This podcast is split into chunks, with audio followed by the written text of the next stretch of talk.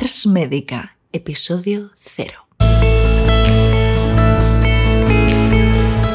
El año 2011 mi vida dio un giro de 180 grados, aparentemente para mal. Pero la virtud que tienen las enfermedades cuando las sufrimos es que nos ayudan a reorganizar nuestras prioridades, nos ayudan a ver con claridad meridiana lo que de verdad, de verdad importa en la vida. 2000 años fue un año clave. Eh, fue un año clave para cómo veo la vida hoy, porque aún asustada, enferma y con miles de dudas, vi con esa claridad meridiana que mencionaba la importancia de saber cuidar tanto el cuerpo como la mente y las emociones. Además, 2011 fue el año en el que descubrí eh, y experimenté en carne propia el extraordinario poder del conocimiento y del amor. La verdad es que creo firmemente que es una combinación que puede con todo. Y doy gracias infinitas, porque quizás sin esos dos recursos no habría salido adelante. Bueno, o al menos no habría salido tan adelante tan tan bien. Considero que fue una suerte enorme disponer, como disponemos en estos tiempos, de tantos recursos científicos accesibles, desde libros, publicaciones, investigaciones médicas, eh, hasta acceso relativamente sencillo a pruebas laboratoriales.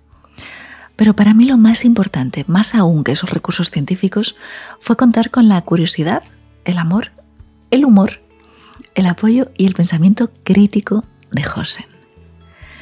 Todos estos fueron los ingredientes que marcaron la diferencia para que el sufrimiento y el miedo por la enfermedad se convirtiesen en esperanza. Fue esa transformación del miedo a la esperanza y finalmente de la enfermedad a la salud lo que nos animó a José y a mí a abrir la consulta de medicina, nutrición y psicología.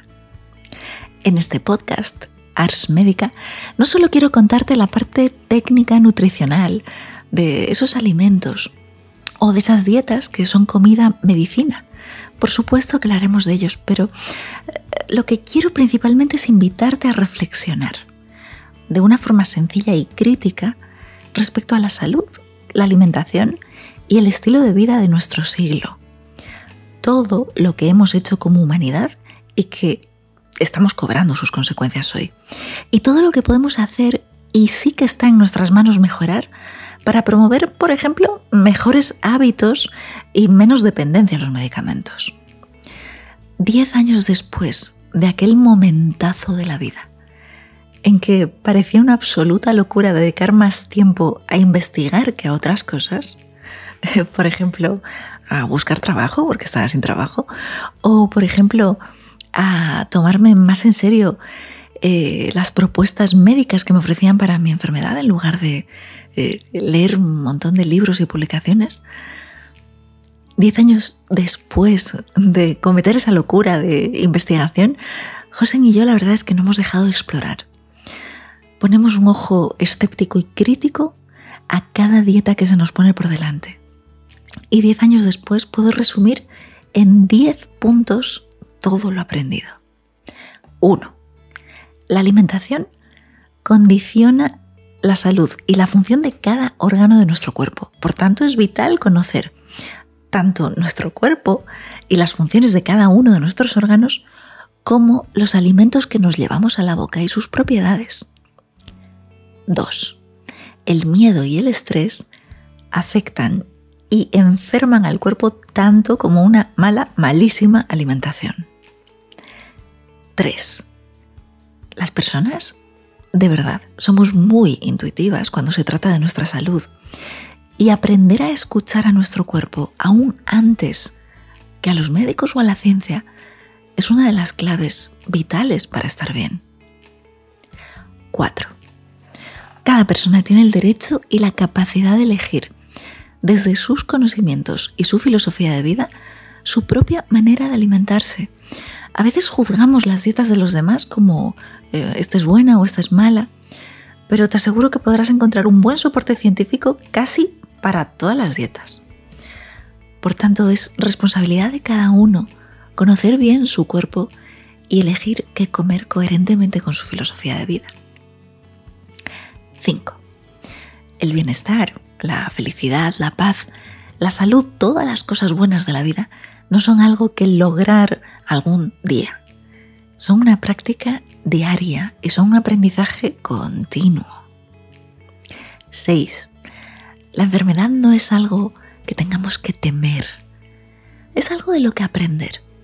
Y si no hacemos el aprendizaje, el miedo seguirá ganando terreno. Y finalmente seguiremos enfermando sin remedio y encima sin ganar mm, ni una pizca de sabiduría. 7. No hay que luchar ni por la juventud eterna ni por una salud infalible.